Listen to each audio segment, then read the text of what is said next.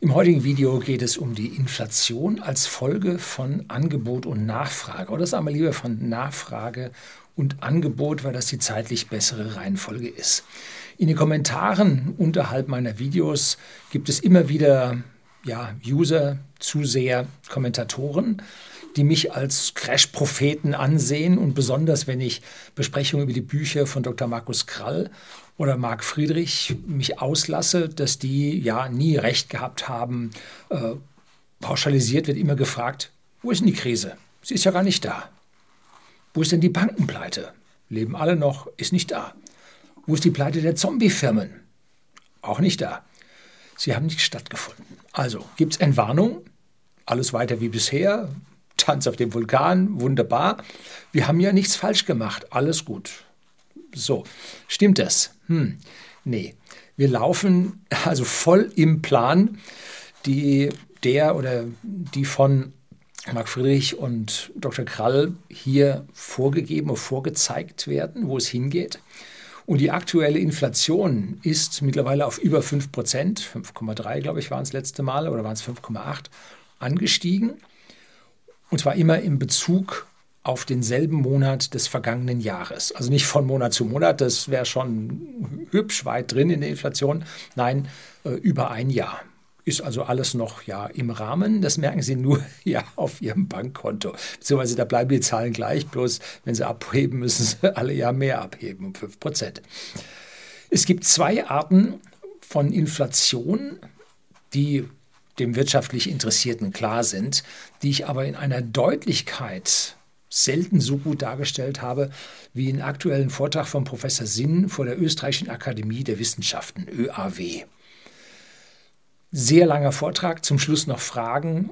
Um, Professor Sinn spricht an der Stelle langsamer, hilft aber einem, diese Dinge wirklich aufzunehmen, zu verstehen, dran zu bleiben und am Ende dieser ja, langen Vorlesung wirklich was mit nach Hause genommen zu haben, empfehle ich Ihnen wirklich. Link finden Sie wie immer unten in der Beschreibung. So, es gibt also zwei prinzipiell unterschiedliche Auslöser für die Inflation, die beide bei uns getriggert wurden. Und ich will es heute Ihnen mal verbal versuchen klarzumachen. Formeln gibt es nicht. So, jetzt kommt die Intro, dann geht's los.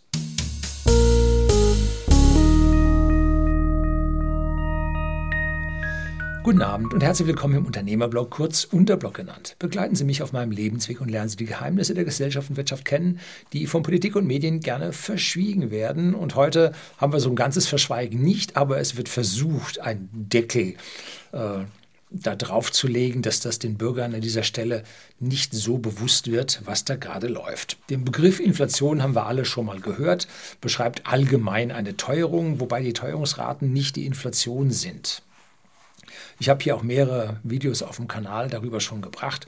Mal sehen, wann ich die hier wieder vom Privat auf öffentlich stellen kann und das äh, die verschiedenen Plattformen dann zulassen. Es wird alles teurer.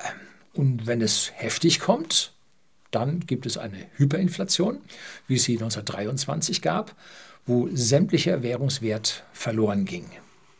Oder wie eine Währungsreform nach dem letzten Krieg, da sind immerhin, ich weiß nicht, 96 Prozent der Vermögen dann auch, der monetären Vermögen dann auch hinüber gewesen. Die Wissenschaft hat sich also lange darum beschäftigt und hat Theorien gewälzt und die wichtigste davon ist die Quantitätstheorie des Geldes, die in der Quantitätsgleichung gipfelt. Und da habe ich schon mal ein Video zu gemacht, gibt es unten auf einem alternativen Kanal.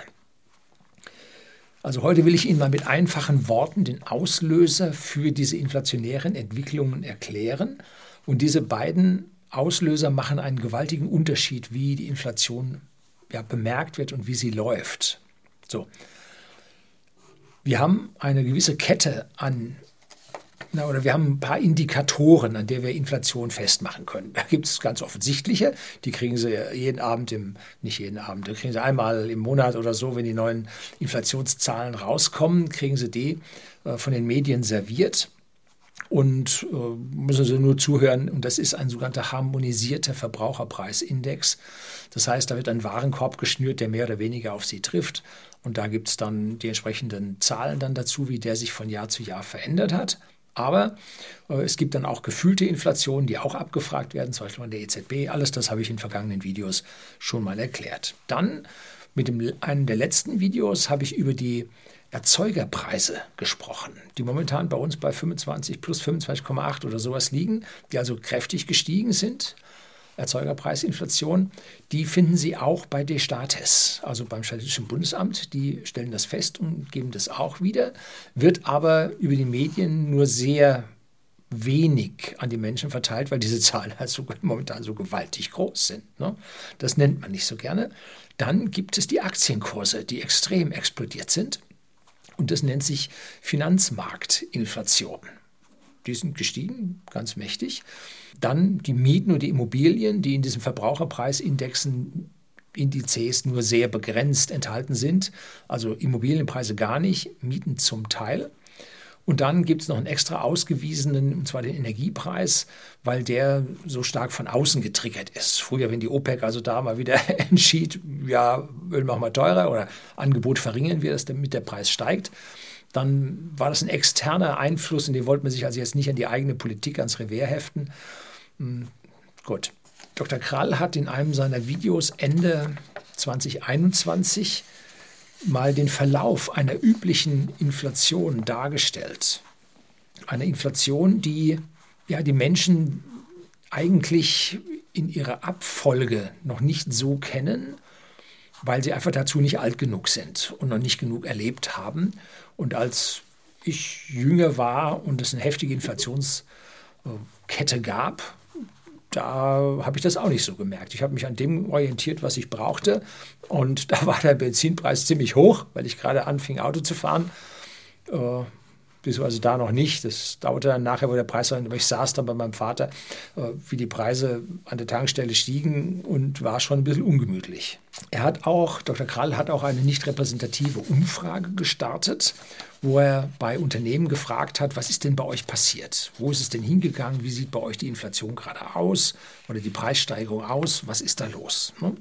Zunächst steigen Immobilien und Aktien als Kennzeichen einer Inflation, also der Finanzmarkt. Dann folgen, weil die Immobilien ja einen Bauboom verursachen, die Leute flüchten ins sogenannte Betongold, dann steigen die Baukosten. Und wenn jetzt die Bauunternehmer hier knapp sind und tüchtig arbeiten, dann sagen die Hersteller der Baumaterialien, nö, also wir wollen da auch vom Kuchen was abhaben und bei, bei ihnen die Nachfrage ja auch hoch ist, das Angebot knapp wird, dann legen die da auch bei den Baumaterialien zu.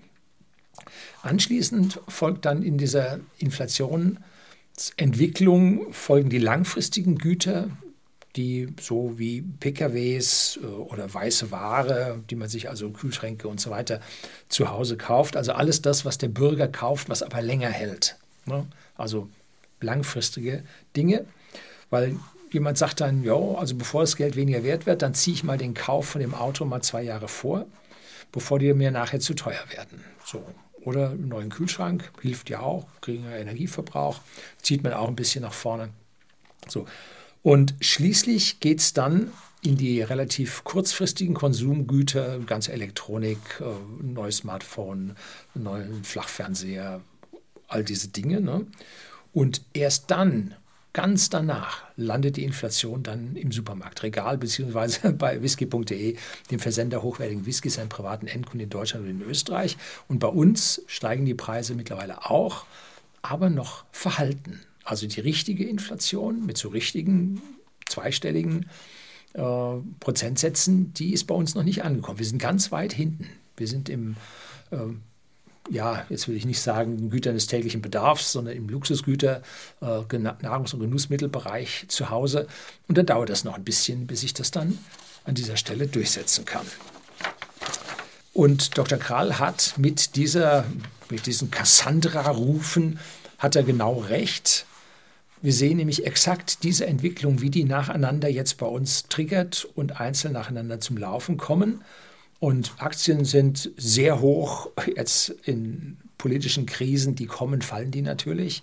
Aber sie sind langfristig gesehen, stehen sie auf extremen Werten. Immobilien sehr hoch, sind noch nicht gefallen. Äh, Baustoffe, Bauleistungen sehr teuer, extrem hoch.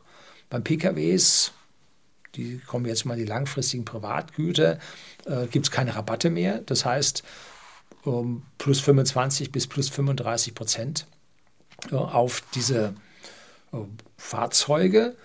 Und da kommen wir später noch ein bisschen drauf. Äh, da gibt es Fahrzeuge, die früher hat man da nur so 10, 15 Prozent vielleicht Nachlass bekommen, die gibt es heute gar nicht mehr. Ne? So, also das ist eine andere Ecke noch. Und wir stehen also kurz vor dem Übergreifen der Inflation auf die Elektronik. Bei den Laptops sehen wir es schon, sind schon teurer geworden. Wir bei der Firma haben ja für die ganze Zeit des Lockdowns und des Homeoffice haben wir jetzt auch mehr Laptops angeschafft. Äh, die sind auch teurer geworden, kann man ganz deutlich sehen. Der freie Markt ist das Beste, was es für den Menschen gibt. Irgendwelche Preisfestlegungen politischer Natur und so. Völliger Unsinn führt immer zu schlechteren Lösungen für den Bürger. Führt immer zur Benachteiligung von ihnen. Der freie Markt, wo sich ein Preis selbstständig einstellt, ist das Beste, was wir kriegen können, denn dieser freie Markt ist ein richtig guter Indikator, was gerade, oder der Preis des Marktes ist ein sehr guter Indikator, was auf dem Markt abgeht. Er hält die kompletten Informationen, wie die Nachfrage ist, wie das Angebot ist, Lieferfähigkeiten sind. All das sind in den Preisen enthalten. Und es gibt Kettenpreise, die aufeinander aufbauen werden also mehr Immobilien gebaut, so werden Mitarbeiter und Firmen höher ausgelastet. Damit werden sie knapper, die Preise steigen, wird mehr Baumaterial nachgefragt, die, äh, steigen die Preise davon auch. Und das läuft bei uns wie im Lehrbuch, ne? sieht man ganz deutlich. Es geht um die sogenannten Preiselastizitäten, die besagen, wenn Preise steigen, wird weniger gekauft, beziehungsweise nachgefragt. Und das liegt daran, weil die ersten Personen sich diese Produkte nicht mehr leisten können. Die hätten sich vorher gerade noch so leisten können, dann steigt der Preis und sie können sie nun gar nicht mehr leisten. So. Und damit nimmt der Absatz ab und die Unternehmen verdienen weniger. Und jetzt sagen sie, oh, jetzt sinkt der Absatz, jetzt bleiben mir die Produkte über, mache ich sie wieder ein bisschen billiger und dann kann ich die wieder verkaufen und so pendelt sich der Preis im Prinzip nach diesem Angebot und Nachfrage ein.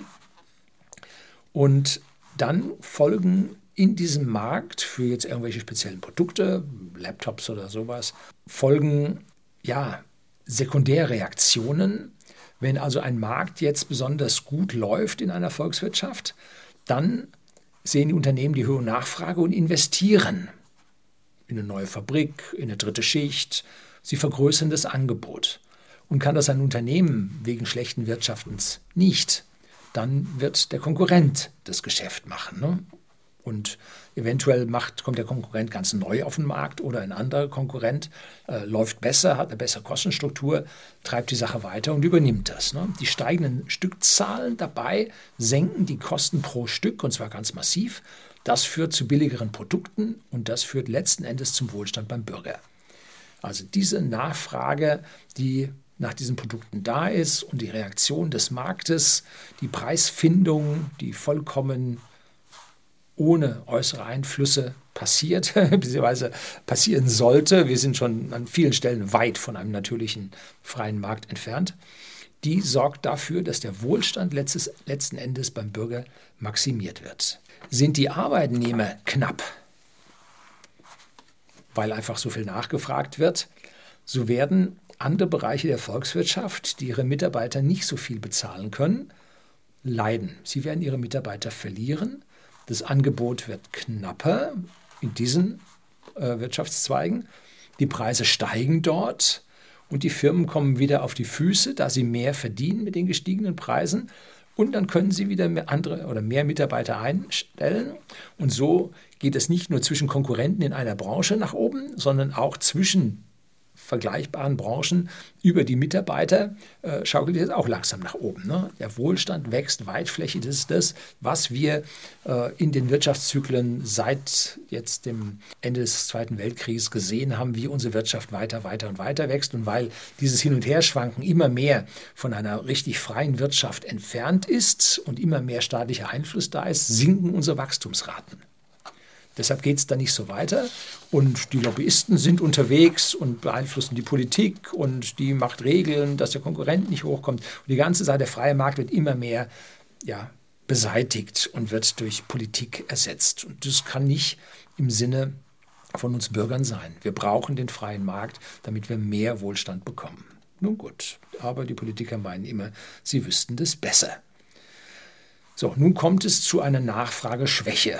Das kann durch alles Mögliche passieren, zum Beispiel äh, höhere Steuern und höhere Abgaben durch den Staat, die das verfügbare Geld bei den Bürgern begrenzen. Dann können die jetzt nicht mehr so viel einkaufen. Es ist weniger Geld da, es kommt zu einer Nachfrageschwäche. Oder es gibt einen externen Schock, wie eine Ölpreiserhöhung, wie damals die OPEC gegründet wurde zur Ölkrise und die dann die Fördermengen reduziert haben. Und was passiert dann? Dann geht der Staat in Schulden, nimmt Schulden auf und stimuliert dann das ganze Geschäft. Der größte Vertreter, der das nicht erfunden hat, sondern der das erste Mal groß beschrieben hat, ist der John Maynard Keynes. Und diese Theorie wurde von den Politikern begeisternd aufgenommen, weil sie ja ihnen jetzt Handlungsmöglichkeiten gibt, wie sie die Sache nach ihrer Fasson stimulieren können. Es klingt wie eine perfekte Sache, um eine Nachfragekrise zu überbrücken. Ich halte das an vielen Stellen auch nicht verkehrt. Ich würde es besser finden, wenn man zuerst der Staat sagt, statt jetzt Geld aus den Schulden aufzunehmen und in die Wirtschaft reinzupumpen, könnte der Staat sagen, okay, ich nehme mich zurück, ich nehme weniger Steuern und Abgaben von den Bürgern und erlaube ihnen jetzt mehr wieder auszugeben, indem ich meinen eigenen Anteil zurückfahre. Weil die andere vollkommen gleiche Auswirkungen, aber das will der Staat nun nicht. Der will ja nicht einfach sich zurücknehmen, sondern er will ja sagen, was die Leute tun sollen. Ne? Man wird durchregieren. Das heißt, man nimmt Schulden auf und stimuliert nun. Was der John Maynard Keynes aber gesagt hat, ist, wenn der, Zeit, der Zyklus dann wieder besser wird, die Nachfrage angesprungen ist, dann zahlt man diese Schulden wieder zurück. Das liegt nicht im Interesse von Politikern, ne? sondern die Schulden bleiben stehen. Das heißt, mit jeder Nachfrageschwäche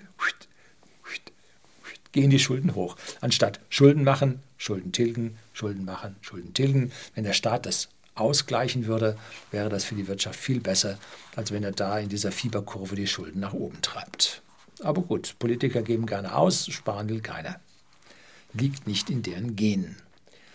So, wir haben in den vergangenen Dauerkrisen seit der Finanzkrise 2007, 2008 das System keynesianisch, schwieriges Wort, mit Geld geflutet, insgesamt 6 Billionen Euro. Und ist es in der Wirtschaft nun angekommen? Nee, nicht wirklich. Es gab alle Produkte, die man kaufen wollte. Und die waren auch nicht zu teuer durch die Globalisierung. Die kamen von China. Das war also alles nicht so, äh, es war alles da und es war auch nicht zu teuer. Das Geld wurde geflutet, aber die Menschen wollten dieses Geld nicht ausgeben. Hm, die haben gesagt, oh, da kommen vielleicht schlechte Zeiten auf uns zu. Und die steigende Steuer- und Abgabenlast, ja, wir sind da Weltmeister, hat für den deutschen Michel auch nicht wirklich viel mehr Geld gebracht, sondern die Abgabenlast hat ihm diese Zugewinne, die eigentlich da waren, weggenommen. Ne? Und Deswegen wurde das Geld nicht ausgegeben, sondern gehortet. Das heißt, dieses viele Geld, was stimuliert wurde, kam nicht im Wirtschaftskreislauf an. Musste es ja auch nicht, weil alle Produkte da waren, die Regale waren voll, musste ja nicht, ne? sondern das Geld landete in den Horten der Finanzindustrie, bei den Banken, die auf einmal Angst hatten vor einer Kapitalschwäche und haben hier EZB-Mittel massiv aufgenommen, aber nicht ausgegeben, nicht weitergegeben. Und weil dieser Interbankenhandel ja so zwischendrin mal wieder ausfällt, wenn die Banken untereinander das Vertrauen verlieren. Und da sagt man, wenn man eigenes EZB, genug EZB-Geld hat, dann sind wir auf diese Interbankenhandel-Geschichten und die Repro-Kredite nicht so angewiesen.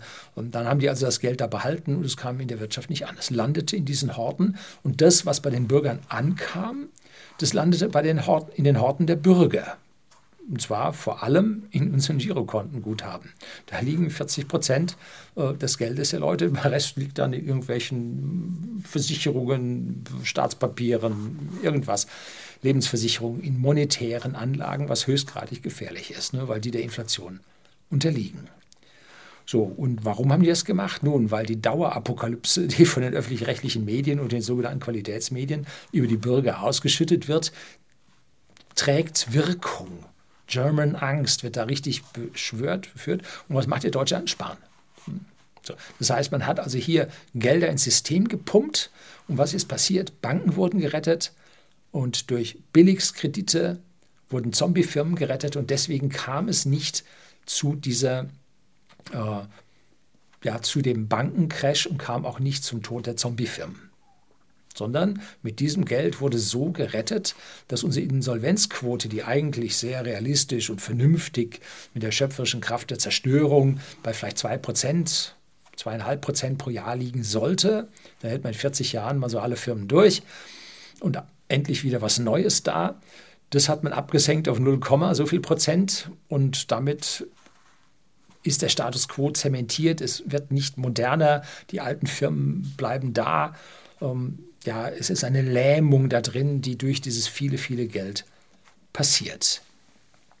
Und das Geld sorgte natürlich für eine Inflation an den Aktien- und Immobilienmärkten. Und an den Aktienmärkten hat es bei mir richtig, richtig gut getan. Ist das Geld angekommen? Danke. hat mich gefreut. So, die Fachwelt weiß seit Jahrzehnten, dieser keynesianische Stimulationsansatz funktioniert nicht oder nicht mehr. Er hilft nur noch den Reichen, die nämlich in der Finanzindustrie sitzen. Vermutlich wird es deswegen gemacht. Ne? Also es passiert ja nichts ohne Plan. Aber diese Geldflutung findet dann doch einen Weg in die Realwirtschaft. Die Steigerung der Immobilienpreise geht jeden Bürger etwas an. Egal, ob er Immobilienbesitzer ist oder wer will oder Mieter. Geht alle an. Ne? Also jetzt hatten wir Keynes mit der Stimulation der Nachfrage. Es gibt aber die zweite Seite, nämlich die Angebotsseite das sollte oder muss im Gleichgewicht stehen. Und mit zwei Jahren angeordneten Lockdowns wurde unser Angebot massiv verknappt. Gutes Beispiel, Hotels, Gaststätten. Erst waren sie vollkommen geschlossen, dann nur noch für zwei Drittel der Bürger geöffnet oder drei Viertel maximal. Und Mitarbeiter sind abgewandert, weil ihre Entschädigungszahlungen zum Beispiel die ganzen Trinkgelder nicht enthielten. Die konnten da nicht warten. Das hat lange nicht gereicht. Die sind abgewandert in andere, Volkswirtschaft, äh, in andere äh, ja, Volkswirtschaften, andere Länder, wo es nicht so war, aber auch in äh, andere Bereiche, Wirtschaftsbereiche, wo ihre Arbeitskraft da war und wo sie dann mit den entsprechenden bezahlten Gehältern wieder besser zurechtkamen.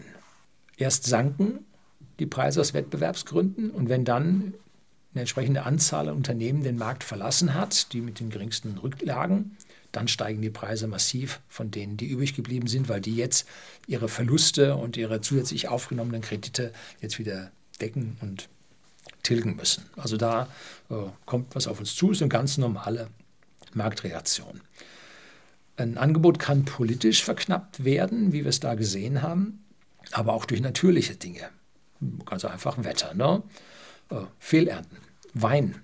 Wein hat in 2021 minus 30 Prozent oder sowas gehabt. In Frankreich ganz, ganz viele Rebstöcke erfroren, war ganz kalt. Neuseeland viele Rebstöcke erfroren, Australien viele Rebstöcke erfroren.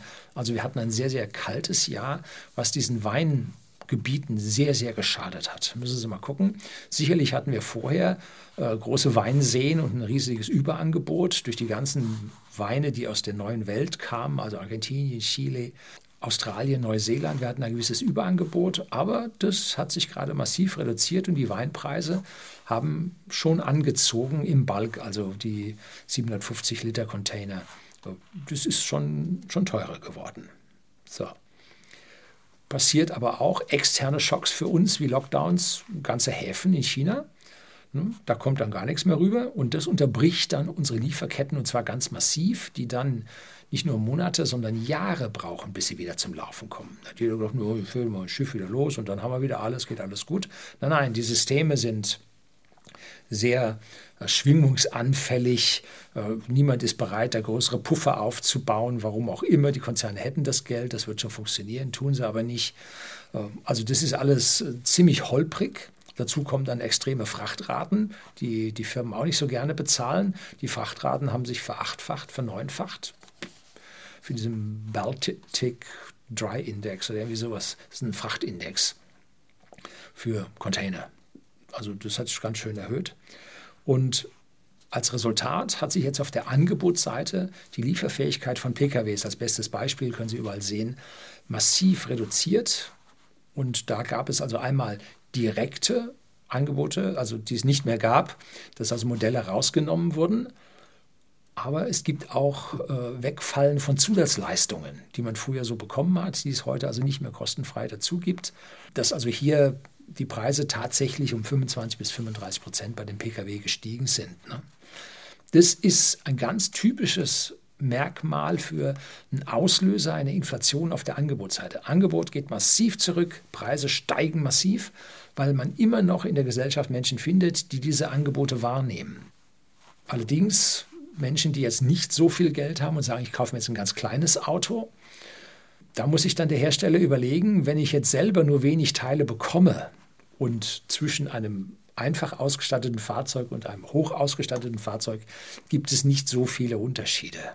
Auch vor allem die Kosten unterscheiden sich nicht so sehr, aber ein gut ausgestattetes Fahrzeug kriegst du zum anderthalb bis zweifachen Preis raus und die Kosten sind nicht anderthalb bis zweimal so hoch, sondern au contraire viel weniger. Und so wundert es nicht, dass bei massiv gesunkenem Absatz von BMW und Daimler die Gewinne im Maximum waren. Die höchsten Gewinne ihrer Geschichte haben Daimler und BMW eingefahren, obwohl die Werke geschlossen waren, äh, Schichten ausfielen und, und, und. Sie haben einfach die verfügbaren Teile in die teuersten Autos eingebaut, die sie liefern konnten. Und dort haben sie ihr Geld gemacht. Hm? Ganz normale Reaktion des Marktes. Und die Gebrauchtwagenpreise bei den Preiswerten, warp, ging hoch. Ne? Ja, muss man nur mal hinschauen. Eine ganz schwierige Situation. Wenn man jetzt hinginge und sagte, für die einfachen Autos, ich sage jetzt einfach mal ein Polo, hat man früher keine 25% Rabatt bekommen, sondern vielleicht 15, wenn man gut verhandelt hat oder 10. Und da jetzt hinzugehen und zu sagen, okay, die 10, 15% kommen weg und jetzt tun wir dir oben nochmal 15% oder 20% drauf, damit wir auf unsere Marge kommen, dann wenden sich die Leute ab. Ne? Lieber sagen, momentan können wir gar nicht liefern, hm, ist schwierig, geht nicht. Und den Leuten nicht so sagen, vielleicht noch sagen, ja, aber ein bisschen teurer können wir dann schon liefern und aus, gucken, austesten, wie viel der denn bereit ist zu bezahlen. Und jetzt, das ist der Markt. Ne? Angebot und Nachfrage bestimmen an dieser Stelle den Preis.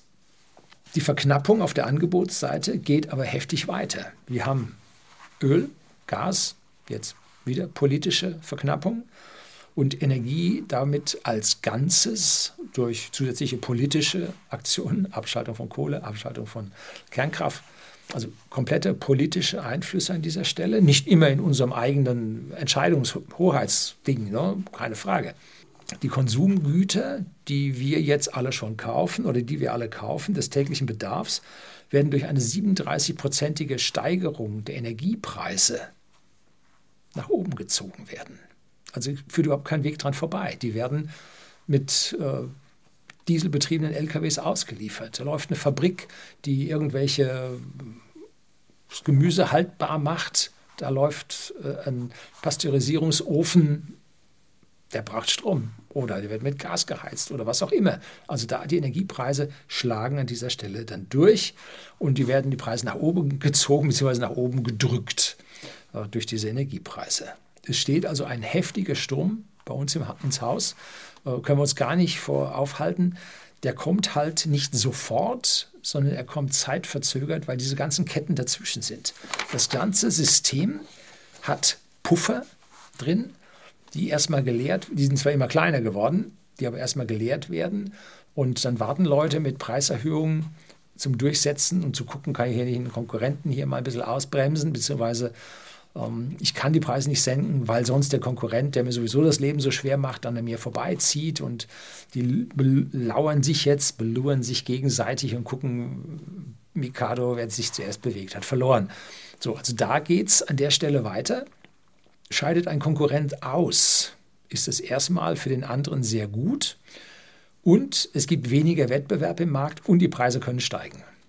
So, siehst du, schon wieder da die Preise. Leider können die Unternehmen mit der geringsten Eigenkapitalquote so eine Strategie am schlechtesten durchhalten und werden als erstes die Preise erhöhen müssen. Und das sind die Klein- und Mittelunternehmungen. Und wenn die an die Konzerne liefern, die Konzerne akzeptieren die Preiserhöhung nicht, dann gehen sie pleite. Zum Beispiel für einen, einen Automobilhersteller hat, wenn man es komplett runterbricht, 100.000 Zulieferer. Und da sind nun Zulieferer dabei, die stellen irgendein Schloss her. Das Beispiel habe ich schon lange mal gebracht bei Daimler. Und dieses Schloss äh, ist ein 2-Euro-Artikel.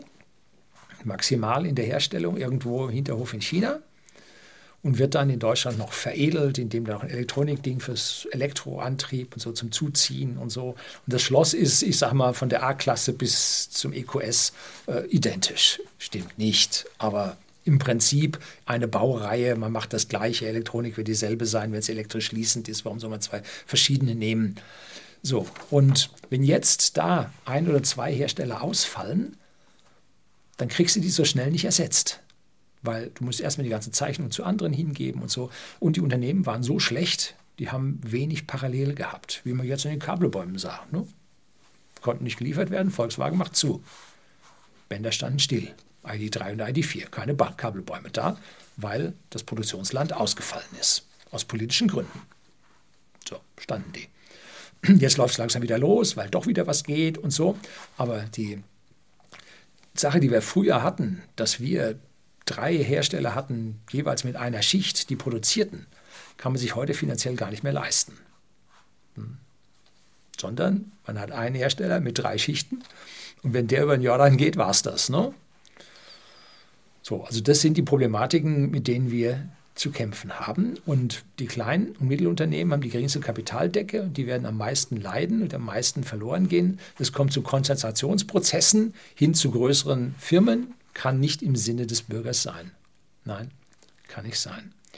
Und so kommt es jetzt, wie Dr. Krall und Professor Sinn es seit Jahren warnend verlauten, die Inflation kommt, um zu bleiben die geht nicht wieder weg. Und wie hoch wird sie? Nun, da haben die verschiedene Glaskugeln, in diese reinschauen und hängt von den weiteren politischen Aktionen ab. Je weniger wirtschaftlich und je mehr ideologisch solche Handlungen der Politik sind, umso höher wird die Inflation ausfallen, weil der Markt dann nicht reagieren kann. Ne? Das ist die Problematik. Immer wenn Politik agiert, ist es schlecht für den Markt und schlecht für den Bürger. Das heißt, Politik ist schlecht für den Bürger. Ja, gut. Das bezieht sich jetzt nicht nur auf die aktuelle Regierung, auch die vorangegangenen Regierungen. Genau den gleichen Käse. Ne? So, und jetzt haben wir unsere Erzeugerpreisinflation. Und das sind die Vorprodukte für die Zulieferer von allem Möglichen. Jetzt nicht, also nicht nur bezogen auf die Automobilindustrie, sondern auf ziemlich alles. Da haben wir also die Vorprodukte, Erzeugerpreise und dann die Endpreise, die der Bürger sieht. Und die Erzeugerpreisinflation lag in der Spitze bei 23 Prozent in den 70er Jahren zur Ölkrise. Und die Verbraucherpreisinflation zeitversetzt in der Spitze bis zu 10, aber zu diesem Peak von 23 Prozent kam ein paar Monate versetzt dann Inflationspeak von 8 Prozent hinterher. So, das heißt, sie sind zu rund einem Drittel durchgeschlagen. Und das liegt auch daran, dass die Rohstoffe, die Vorprodukte, die daraus entstehen, nur zu einem Teil den Gesamtpreis ausmachen. Auf dem Gesamtpreis sind Steuern drauf, die steigen beim Staat, sind Abgaben, die steigen beim Staat. Aber es sind auch Gewinne drauf vom Unternehmen, um, ähm, Lohnkosten drauf, die auch erst verspätet steigen. Also die, die Preissteigerungsrunden im Herbst und im nächsten Frühjahr, die werden hochinteressant. Also da geht es rund. Ne? Da können wir jetzt schon einen drauf. Entschuldigung. Nein, tun wir nicht. Heute liegen die Erzeugerpreise schon bei plus 25 Prozent, also höher als damals zur Ölkrise. Und die Inflation liegt jetzt bei 5,8 oder was ich da gesagt hatte. Die Zahlen sind nächsten Monat schon wieder äh, äh, Schnee von gestern und wird jetzt weiter steigen. Ich bin mir ziemlich sicher, dass die Erzeugerpreise jetzt über die steigenden Energiepreise bei plus 35 Prozent relativ bald ankommen werden. Bei plus 50 Prozent bei den Energiekosten kann ich mir vorstellen und dann abschließend weiter durchschlagend bei plus 10 bis plus 15 Prozent bei den Verbrauchern. Und das ist meine persönliche Meinung. Ich lag oft genug falsch, keine Frage. Meine persönliche Meinung geht von einer Inflation von 10 bis 15 Prozent noch im Jahr 2022 aus. Also das ist das, was wir aus der Weiterreichung der Erzeugerpreisinflation in den Konsumerbereich eigentlich erwarten dürfen. Aus den Verhältnissen, die wir in den 70er Jahren dort gesehen haben, müsste heute ähnlicher ausgehen. Und da unser Staat durch bürokratisch die Wirtschaft lähmende Aktionen, aufgezwungene, lähmende Aktionen und die EZB durch die Politisierung und Fokussierung auf die ja, Staatsschulden der Südländer und die Zombie-Firmen, Zombie-Konzerne, äh, da die sich darauf so gestürzt haben, kriegen wir die Inflation nicht durch eine Leitzinserhöhung gestoppt. Das schaffen wir nicht an dieser Stelle, ohne dass wir die ganzen Südländer über den Jordan jagen, dass sie insolvent werden, dass deren Zinsen durch die Decke jagen und dass die in schwerste Krisen kommen. Genauso wenig, äh, wie wir es schaffen, die bürokratische Lähmung der Politik aufzulösen, weil sie uns immer weniger Freiheit in der Wirtschaft genehmigen will und immer mehr durch Grundverordnungen aus der EU und dann aufgesattelten Zusatzverordnungen äh, bei uns in Deutschland die Wirtschaft immer mehr gängelt und immer mehr äh, wirkt. Ne? Alles aus politischen Gründen, weil sie ihre Ideologie durchsetzen wollen an dieser Stelle. Und damit kriegen wir keine Leitzinserhöhung zustande. Das kann nicht funktionieren. Wir kriegen auch keine Entlastung der Bürger auf der Kostenseite, kriegen wir nicht hin. Da jetzt 300 Euro, ne? Die musste versteuern, wenn man es nicht begriffen hat. Ne? So, wie die FED. Die FED hatte da, also in den 70er Jahren war heftig. Man merkte das alles, wie das ging. Richard Nixon musste die Golddeckung schleifen, vorübergehend, heute nicht wieder da. 1971, dann irgendwann 74, 75 nach der Ölkrise gab es einen neuen FED-Präsidenten und der zog die Zinsen, die Leitzinsen, stellen Sie sich mal vor, auf 20 Prozent hoch. Machen Sie bei uns auf 10 Prozent hoch, dann fallen die Firmen wie die Dominosteine und die Staaten auch. Peng alle weg. So, und der hat die auf 20 Prozent hochgezogen und dann hat er die Inflation runtergebracht und dann mussten alle Länder außenrum, die im Dollarbereich arbeiteten, mussten ähnlich agieren. Die kriegten auch ihre Mittel weggenommen, weil diese hohen Fettzinsen zog das Geld aus den anderen Ländern rein in die USA weil es dort ordentlich Zinsen gab. Die anderen mussten die Zinsen auch anheben, damit ihre Wechselkurse nicht verfielen. Also dieser Zinsschock wirkte die Inflation ab, was ideal war. Das gab riesige Verwerfungen ähm, innerhalb der Bürger, die dann am Ende äh, zu Zollrevolten, nicht Zoll, also äh, Steuerrevolten in den 80er Jahren führten in den USA, damit die Steuern gesenkt wurden ja, das war also eine heftige Geschichte, eine Rosskur, die dann funktioniert hat. Ne? Margaret Thatcher, Iron Lady, 79, kam die in Großbritannien ran. Die hat auch total aufgeräumt und hat diese Lähmung der Volkswirtschaft von Großbritannien, Sick Man of Europe, dann ja, wieder entfernt und die Kräfte der Wirtschaft wieder entfesselt, dass das weiterging. Bei uns wird immer mehr angezogen, immer mehr angezogen, Zinsen immer unten gelassen, jetzt wop, muss die Inflation hoch. So. Und das funktioniert jetzt nur eine begrenzte Zeit. Und Europa ist da viel, viel schlechter dran als die USA, weil die relative Verschuldung zum Wirtschaftswachstum, zum, zum BIP und so weiter in Europa doppelt so hoch ist wie in den USA. Ja, also das geht bei uns ganz schön schlecht. Und uns steht 2023 ein perfekter Sturm ins Haus. Also meine Rede, ich sage ja schon ewig, dass ich den Zahlen, die Dr. Krall vor, boah, ich glaube, das war 2019 oder ja, schon 17, mal verlautet hat, dass es also 2023 soweit wäre, wenn man die Geldmengenvermehrung der EZB sauber angleicht und extrapoliert, dass dann im Prinzip 2023 äh, die große Finanz Finanzkrise, ja, Eurokrise uns ins Land steht. Das hat er dann gesagt, jo, 2021 jetzt mit den Lockdowns. Jetzt ist die Krise da. Nee, war es noch nicht. Man hat immer noch den Kaugummi länger gezogen. Ähm, aber 2023 sehe ich persönlich immer noch als den Zeitpunkt an, wo dieses Finanzsystem an dieser Stelle dann in die Zerreißprobe geht und es dann die Entscheidung kommt. Freiheit, Marktwirtschaft, dass wir uns wieder erholen können oder Zwangswirtschaft, Sozialismus, Gängelung, Verbote, Wirtschaft abwürgen, Planwirtschaft, Preiskontrollen, Maximalpreise, das ist der Anfang vom, also wenn irgendwo Preise gedeckelt werden, Anfang vom Ende. Ne? Also wenn das passiert, muss man ihnen alle Rotlichter angehen. wenn irgendwelche Maximalpreise von der Politik festgelegt werden. Denn dann entscheidet die Wirtschaft, das Land zu verlassen, woanders hinzugehen, wo, man was verdienen kann. Ne? Und nicht mit Maximalpreisen und steigenden Kosten abgewürgt wird. Ne? Also das ist Maximalpreise ist die röteste Linie, die Sie sich vorstellen können. Wenn das kommt, war es das. Ne? So. Ja, seien wir mal gespannt, wo es hingeht. Wichtig ist zu erfahren, äh, dass wir eine Inflation auf der Angebotsseite haben und eine Inflation auf der Nachfrageseite haben. Und die eine funktioniert nicht so wirklich, die sorgt für Geld in den Horten und die andere sorgt dafür, dass dann die Preise extrem hochschießen, das Angebot runtergeht, aus welchen Gründen auch immer.